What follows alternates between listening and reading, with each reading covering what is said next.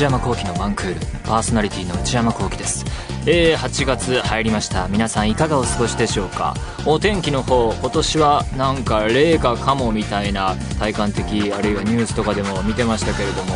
えー、8月入ってだいぶ暑くなってきたんじゃないでしょうか？あの夏だなという天気が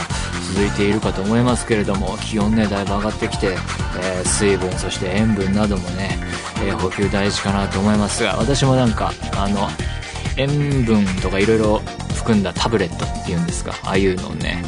えー、カバンに入れてですねなんとなく持ち歩いてたまに口に入れてるんですけれども、えー、他にはですね最近の私はと言いますと落語にはまりたいなと思っていて前々からその脳内、えー、趣味 to do リストというか あのこの分野ちょっともうちょっと詳しくなりたいなとかこの分野もうちょっと掘ってみたいなっていうところにはいつも入っていて、まあ、勝手な話ですがというのも最近あの、まあ、Apple Music っていうねあのサブスクのサービス使ってるんですけれどもあそこで落語を発見しまして落語 Apple Music にあるんだと思っていろんな有名な方の、えー、お話というか落語、えー、がまあ何ていうんですかね一席というかねそれが、えー、入っていてでいろいろ、え、聞いたりしつつ学びたいなと思ってるんですがまあ、でも落語だその聞くのでだけでいいのかっていうのもねちょっとよく分かってなくてなんかどのあの楽しみ方が正解なのかなっていう。だってやっぱり落語の表現の中にはえ身振り手振りとかその次々と話者が入れ替わるあの表情変化っていうか首の動きで、えー、表現するのもあるだろうしやっぱり映像というかもっと言えば生で、えー、落語家の人が話してるのを見聞きするのが一番の楽しみ方なのかなとかっていうのもよく分かってなくてで思い出すのは昔ねあのタイガードラゴンっていうねあの工藤館さん脚本のドラマがあって、えー、ご多分に漏れず私もあの昔は小さい頃ハマりまして。でそこでもうあ落語って面白いんだなと思っててでだからそこで大体あの古典落語のあそこで、えー、扱われていたテーマにされていたもののあらすじは覚えてるんですけれども古典落語って面白いですよね。あのみんな話は聞く側も話展開を知っててオチはこれだよなっていうのを分かりながら見聞きするというか、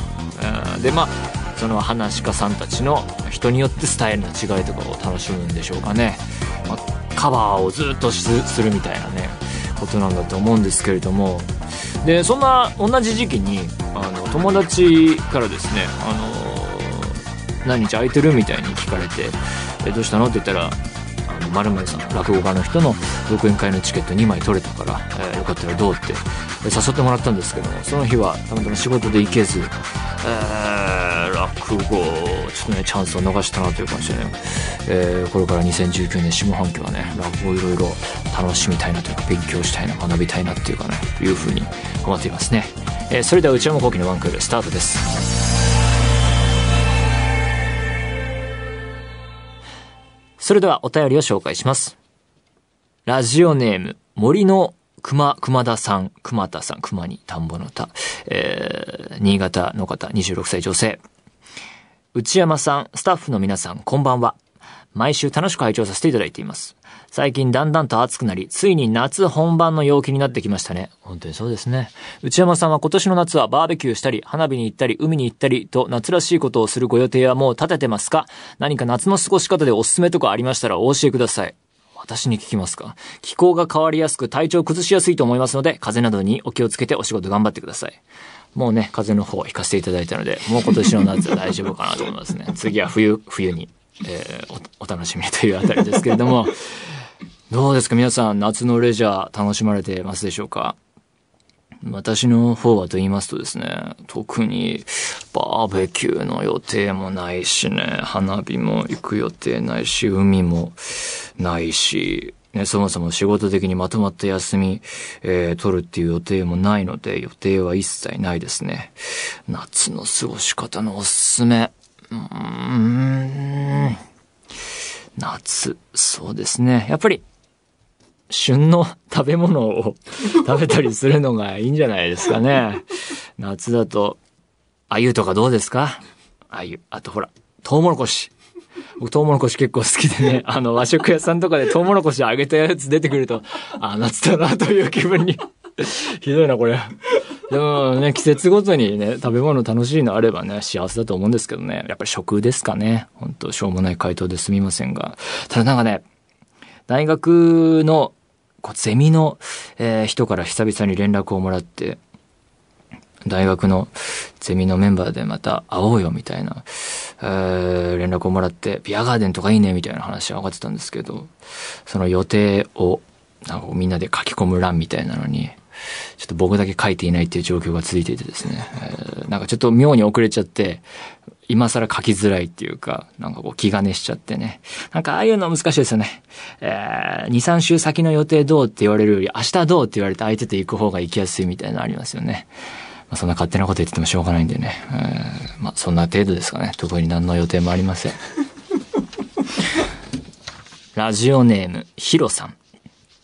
内山さん、スタッフの皆様、こんばんは。内山さんのお誕生日月である8月がやってきますね。私は8月16日が誕生日です。えー、私は最近とあるアプリゲームに復帰しました。復帰。そのアプリゲームはポケモン GO です。もともとリリース当初にプレイをしていたのですが、飽きてしまい、そのまま2年半ほど放置していました。今年の5月に名探偵ピカチュウの映画を見たことにより、ポケモン愛が再燃し、今ではイベント開催時にポケモンを求めて街をひたすら歩き回るプレイヤーになっています。ほう。ポケモンを捕まえるととても嬉しいです。シンプルな感想ですね。ポケモンを捕まえるととても嬉しい。えポケモン GO を再びプレイするようになってから、心身ともに健康になった気がする今日この頃です。確かにね、あの、ポケモン GO をやると結構歩かなきゃいけなかったりするから、ウォーキングになりますよね。えー、内山さんは以前はハマっていたけれども興味をなくし、ひょんなきっかけで再びハマったものなどありますか？複雑な質問だ。それとも一度ハマったものにはひたすらまっすぐで興味を失うことなどないのでしょうか？教えていただきますと幸いです。暑い日が続きますが、お体ご自愛ください。来週もラジオを楽しみにしています。まあその興味どうのこうのっていうのに関してはですね、まあものによるとしか言いようがないところですけれども、あの、ポケモン GO に関しては、僕も、えー、リリース当初にハマってプレイして、それこそやっぱりね、運動になるほど、あの、日々歩き回って、えー、暑い中でもですね、ポケモンを求めて、えー、歩き回り、ポケモンを捕まえるととても嬉しいですっていう気持ちの日々だったんですけれども、そのブームも終わり、えー、今ではね、全然何とも思ってないですね。イベント開催時にポケモンを求めて、あそういうのもあるんですね。えー、とてもいいことだと思いますけれども、はまるはまらないで言うと、最近こう、お酒を飲むことからフェードアウトしつつあるというか、日々お酒飲むことあるんですけど、前よりなんかね、飲み方が下手になってるような気がしていて、たまにこう、えー、みんなが集まる場とかに行ってですね、えー、結構長い時間飲んだりすると、えー、前よりなんか飲み方が下手なのか何なのか、ダメージを受けやすいというか、やっぱりアルコールは体に影響を与えるなっていうのを感じる、えー、シーンが多くて、えー、あのこう、今、あ、この頭痛が起きているということはアルコールを体が処理しきれていないんだな、みたいな、ね、瞬間があったりね。うん。こう、お酒を飲むと、それによって影響を受けて、自分がこう頭働かせて、えー、何か用事済ませたり、えー、何か頭働かせることができなくなる時間が増えるって考えるとですね、あ面倒だなって思う時もあったりして、そういう意味でね、えー、お酒を飲むっていうことは、もう当分は別にいいのかななんて思うことがありますね。え、そんな程度ですね。今ハマってるゲーム等は特にありません。ということで、何でもいいので送ってみてください。皆様からのお便り引き続きお待ちしています。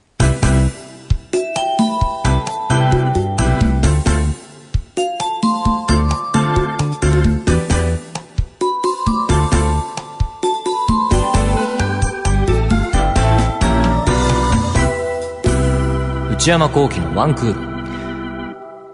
内山幸喜のワンクール。続いては、夏休み特別企画。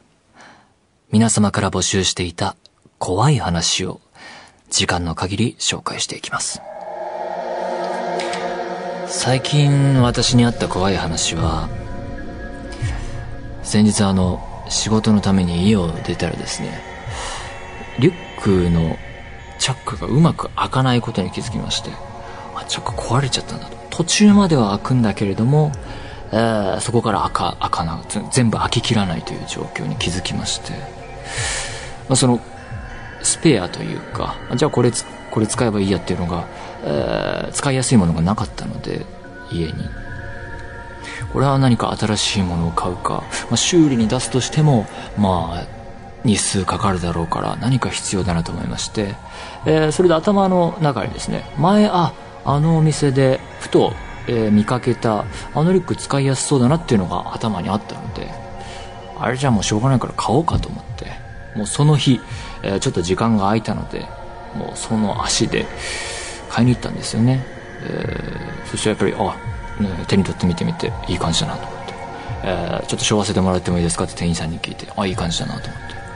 俺チャックもおかしくなってるし、えー、買うしかないと思ってくださいって言ってあありがとうございます。って言われて店員さんが、えー、在庫のやつを取りに行ったんですね。でその間に、えー、その壊れた方のリュックをこうチャックとか動かしてみて。そしたらチャックがちゃんと稼働してるんですよ。ちゃんちゃんと開くと思って。あれ？あれえ？えこれ今からキャンセルって？ええっとさっき確かに壊れええ？あれはあこのこの半日の壊れてったと思っていたわたい本当に怖かったですね。買いましたけどねリュックは。在庫を見事に綺麗なの取ってきてくれたので。健全なリュックが今2つあるという状況でね、仕事には、あの、日々ね、あの、カバンはね、必要なので、いいなと思ってるんですけどね。あれだからあれ、その日ね、その前日に、すごい飲みすぎちゃって二日酔いだったので、それの影響かな。飲みすぎが怖いなっていう話かもしれないんですけれども、あの現象何だったのか本当に怖いですね。ということで、今度は皆様からいただいたこういう話を紹介していこうと思います。ラジオネーム、パラサイトデブさん。40代、男性の方。これは、僕が大学生だった頃の話です。夏休みのある日、友人とカラオケに行った帰り道、友人が、肝試しをしよう、と言い出しました。友人曰く、近所の小さな墓地を男女ペアで通り抜けるだけとのことでした。私は疲れやすい体質なので、霊とかに疲れやすい体質なので、心霊スポットや墓地などに行くことを禁じられていたのですが、男女ペアの肝試しというパワーワードに勝てず、つい誘いに乗ってしまいました。ペアになった女の子に、右腕をぎゅっと掴まれながら、ゆっくりと墓地の中を歩いている間は、まさに、至福のひととき。これはもう、肝試しではなく、肝試しという名のご褒美タイムでした。ゴールにたどり着いたとき、女の子が短い悲鳴を上げ、私に言いました。その右腕、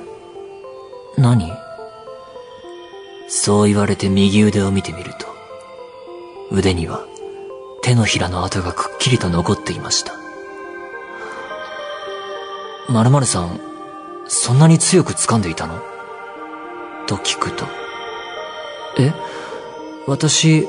腕なんて掴んでないよ？と。またまた恥ずかしがって。怖かったから掴んだんだよね？掴んでないよ？掴んでいたとしても、それ、おかしいよね？手のひらの跡は、三つありました。その後のことはあまり覚えていませんが、帰宅後、風呂で確認したところ、全身に合計で19箇所の手のひら型のあざがありました。すべて左手でした。はあ、なるほどね。まずこのパラサイトデブさんの疲れやすい体質、霊とかに疲れやすい体質なので、心霊スポットや墓地などに行くことを禁じられていたっていうのは、一体誰から親御さんから禁じられていたのか、誰から禁じられていたのかっていうのがまず気になりましたね。そして男女ペアの肝試しというパワーワードに勝てず、つい誘いに乗ってしまいましたっていうね、40代男性感のがちょっと溢れる文章も気になりましたね、これね。男女ペアの肝試しというワードに方でついさすになってしまいました、ね。いいですね。まあ、楽しいですよね、そういうのね。えー、ペアになった女の子に右腕をギュッと掴まれなが、右腕をギュッと掴まれながら、まあだからこれ、すべて左手、右腕を掴まれるわけだから、右側、左手で掴まれてるのは、まあない、ない話ではない。えー、で、えー、ゆっくりと墓地の中を歩いている間、まさに至福のひととき。これはもう肝試しではなく、肝試しという名のご褒美タイムでした。40代男性からの文章ですけれども、ご褒美タイムよかったですね。えー、ゴールにたどり着いた時、女の子が短い悲鳴を上げ私に言いました。その右腕何と見ると、手のひらの跡がくっきりと。強く掴んでいたのと、こちら側から聞くと、その女性が腕なんて掴んでない。あ、そうか。ご褒美タイムがもそもそも嘘 嘘だったのか。そうだね。ああ、全然ご褒美タイムじゃなかったのね。全身に合計で19個。他に腕以外にどこだったんでしょうかね。足とかも？えー、ジンマシンが出ちゃったとかじゃなくてですかね。何なんだろうな虫に刺され、近所の小さな墓地で虫に刺されたっていうことにできませんかね？もう、パラサイトデブさん、ねそういうことにしませんか？虫に刺されたんだと。えー、女性からからかわれたんだと。いうことで、よろしくお願いします。この場は、すいませんが。これはすごい話ですね。ラジオネーム、HY さん。私は、仕事の都合で地元を離れ、現在、一人暮らしをしています。最近暑さで寝苦しく、夜中や早朝に目が覚めることが多いのですが、ある日の早朝4時に、奇妙な出来事がありました。マンションの階段を駆け上がる音が聞こえたと思うと、インターホンの音が鳴り、入り口のドアを開けようとする音が響いてきました。それ以降恐ろしくなり、結局、朝まで眠れませんでした。私のマンションのインターホンはカメラ付きで、ボタンを押すと自動的に外の様子が撮影されるようになっていますが、その朝確認すると、カメラで撮影された様子はありませんでした。その2日後、今度は夜中に同じことがありました。夢だと思い込もうと、無視してやり過ごそうとしました。すると、室内のドアが開きました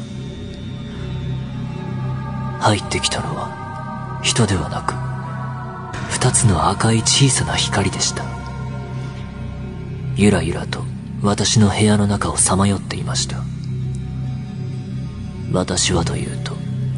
目は開くのに声は出ないし体も動かない。それでも必死に出ていけと出ない声で叫び続けました。しばらくすると朝になっており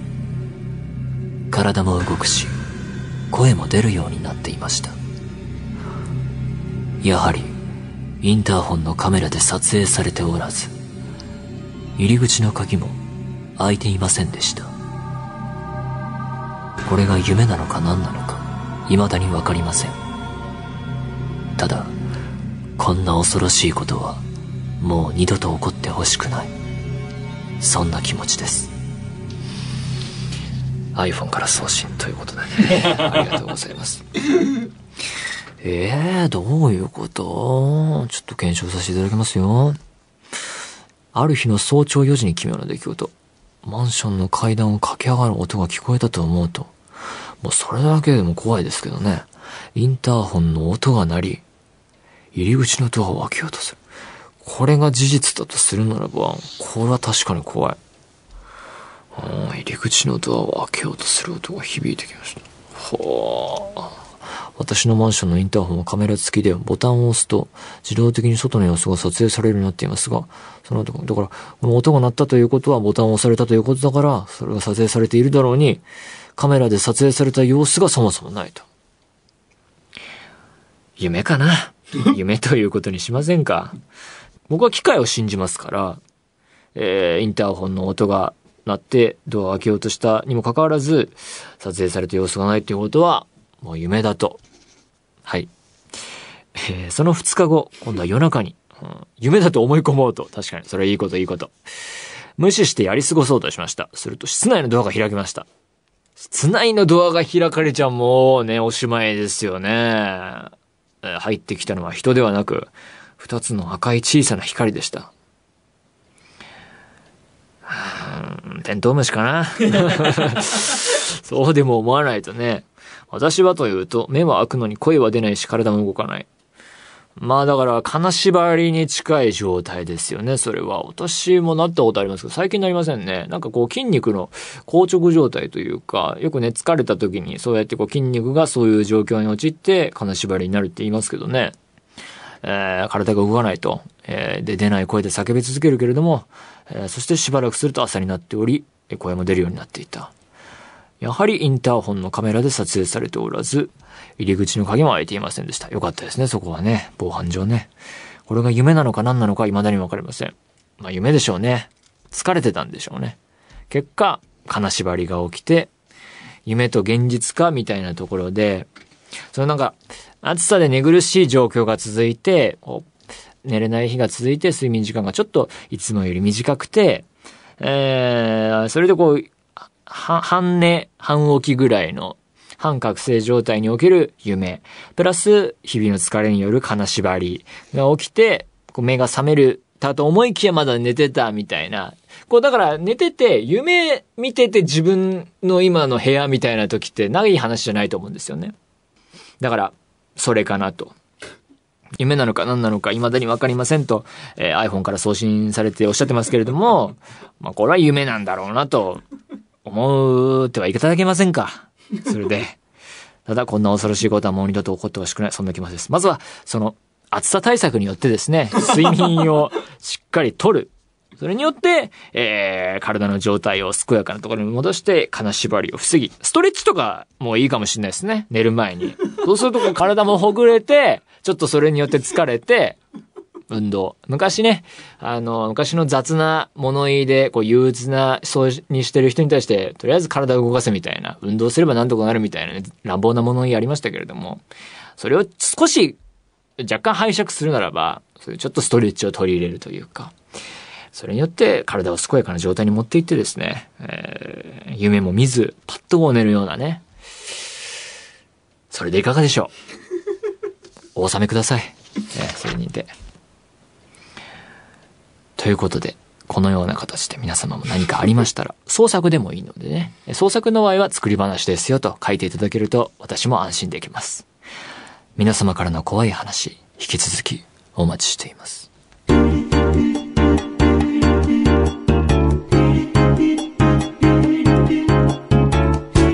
内山幸喜のワンクール。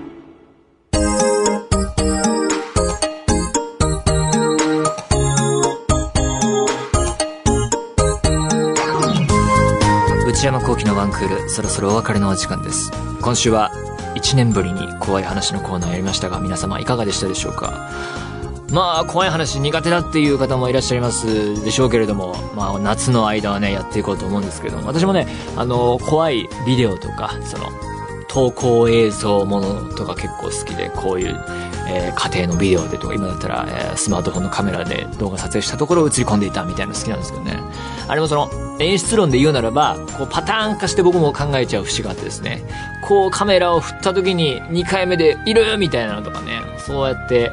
えー、そういうものを見るときは分類してみてですね、えーなんかそうやって考えていくと楽しみも減っていくっていうですね、切ない状況があるんですが、新しい怖さの表現を日々、えー、見続けることによって探しています。別に僕が作ってるわけじゃないんですけど、ね、楽しむ側として、えー、ないかなと思っています。番組では引き続き皆様からのメールをお待ちしています。現在募集中のコーナーはオープニングトーク用のトークテーマを提案していただく内山さんこれで1分お願いします。買い物部署の私内山の財布をこじ開けられるような買いな商品をお勧めしていただく内山さんこれ買いです。今抱えている悩みをなるべく詳しく教えていただくお悩みプロファイル。皆様のブルーな思い出をポエムにしていただくブルーポエム。そして皆さんの身の回りにいるマイペースすぎる人を報告していただく内山さん打ち上げ来ないってよ。他にも最新の流行を少しだけ覗いてみるトレンドハッシュタグ。私が最近見た映画についてただひたすら語るムビログ。そして話題になっているエンターテインメント作品などの普段は表に出ない関係者の方にお話を伺う中の人インタビュー。これらのコーナーで取り上げてほしい商品や作品人物なども募集中です。また現在夏休み特別企画として皆様から怖い話を募集しています。怖い話、実際に体験した話でも結構ですし、創作、作り話でも構いません。ただ、創作、作り話の場合はそうだということをぜひ書いておいてください。必ずそれはよろしくお願いいたします。すべてのメールはこちらのアドレスへお願いいたします。one.joqr.net one.joqr.net 番組公式ツイッターアカウントは、アットマーク、ONE アンダーバー JOQR です。こちらもぜひチェックしてみてください。ポッドキャストも配信中です。更新時間は毎週金曜日のお昼12時予定です。それではまた来週、さようなら。